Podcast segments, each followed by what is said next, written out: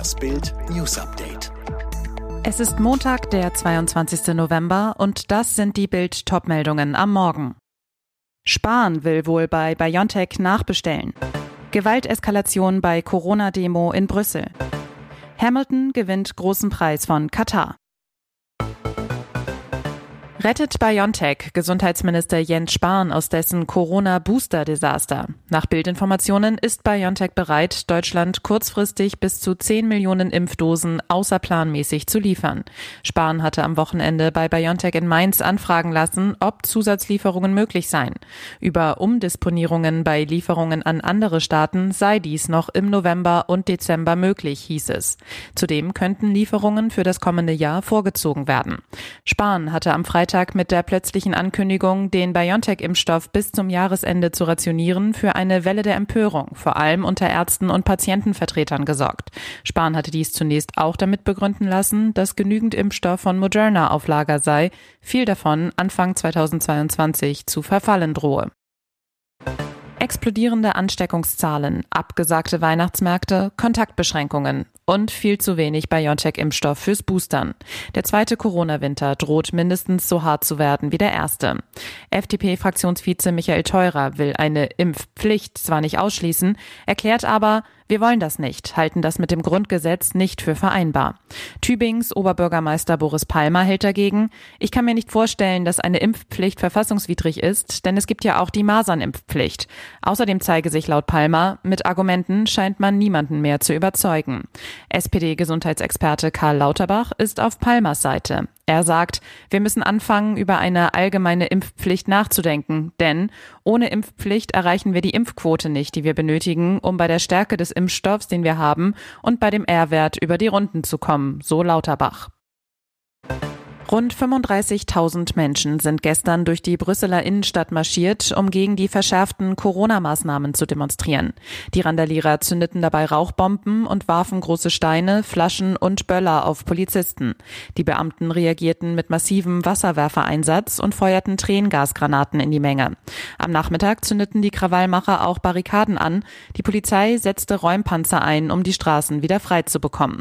Auch Läden wurden geplündert. Die geplante Route der Demonstration Demonstration sollte bis ins Europaviertel führen. Die Polizei sperrte mehrere Straßen mit Stacheldraht ab. Auf Bildern, die die Nachrichtenagentur Belga verbreitete, waren außerdem Polizeiwagen mit zerbrochenen Scheiben zu sehen. Die Teilnehmer der Demo kritisieren etwa, dass an vielen Orten mittlerweile eine Impfpasspflicht gilt und ein Impfdruck aufgebaut werde. Es sollte eine fröhliche Weihnachtsparade werden, doch sie endete in einem grauenhaften Albtraum. Ein SUV raste am Sonntag kurz vor 17 Uhr Ortszeit in Waukesha im US-Bundesstaat Wisconsin mitten durch die Teilnehmer der Veranstaltung. 27 Menschen, darunter 15 Kinder, wurden verletzt, zum Teil schwer. Es gebe laut Polizei auch einige Todesopfer, unklar sei aber noch, wie viele. Die Bilder von dem Vorfall sind kaum zu ertragen. Ein auf Twitter geteiltes Video zeigt, wie der rote Geländewagen Wagen in die Menschenmenge rast und etliche Personen mit hoher Geschwindigkeit umfährt. Konkrete Hinweise zu den Motiven des Täters sind noch unklar. Polizeichef Dan Thompson sagte, die Ermittlungen dauerten an, aber ein verdächtiges Fahrzeug sei sichergestellt worden. Auch eine Person von Interesse sei in Gewahrsam. Während der letzten Battles von The Voice of Germany stieg eines von Coach Nico Santos Talenten ganz überraschend aus. Kandidatin Anna hatte sich für ihren Job und gegen die Castingshow entschieden. Eigentlich singt sie in einer sechsköpfigen Band. Bei The Voice ging sie mit zwei der Mitglieder als Trio an den Start. Ihre Battlegegner, Rapper Tillmann und Balladenkönig Robin. Doch dann kam es anders. Zu den Proben war Anna zwar noch angereist, allerdings mit schlechten Nachrichten im Gepäck.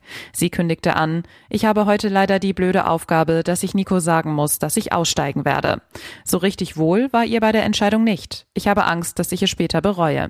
Anna erklärte ihrem Coach, ich mache gerade mein Referendariat zur Grundschullehrerin. Das ermöglicht mir leider nicht, dabei zu bleiben. Der Teamchef musste ganz schön schlucken, hatte aber Verständnis. Aus dem Trio war damit im Handumdrehen ein Duo geworden.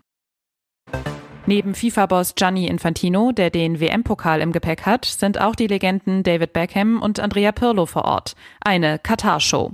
Doch Hamilton setzte sich am Wochenende als einziger der 20 Fahrer sichtbar für die Menschenrechte in Katar ein. Der Brite schickt ein deutliches Signal an den Emir des Landes. Auf seinem Helm, der mit einer Regenbogenflagge versehen ist, steht, wir halten zusammen. Denn Menschen der LGBTQ-Plus-Bewegung werden im Wüstenstaat noch immer unterdrückt. Hamilton, es gibt hier ein paar Dinge, die nicht perfekt laufen. Darauf will ich aufmerksam machen. Ich werde den gleichen Helm auch bei dem nächsten Rennen tragen, zumindest in Saudi-Arabien. Alle weiteren News und die neuesten Entwicklungen zu den Top-Themen gibt's jetzt und rund um die Uhr online auf Bild.de. Und nun noch eine Werbung in eigener Sache. Die Red Deal Days sind wieder da. Sichere dir jetzt nur für kurze Zeit Bild Plus, das digitale News-Abo von Bild, zum Sonderpreis von nur 1,99 Euro statt 3,99 Euro pro Monat. Spare jetzt 50 Prozent und entdecke das grenzenlose Bilderlebnis mit uneingeschränktem Zugriff auf alle Inhalte von Bild.de, Sportbild.de sowie der Bild-Apps. Mehr Infos gibt es unter Bild.de slash Alexa.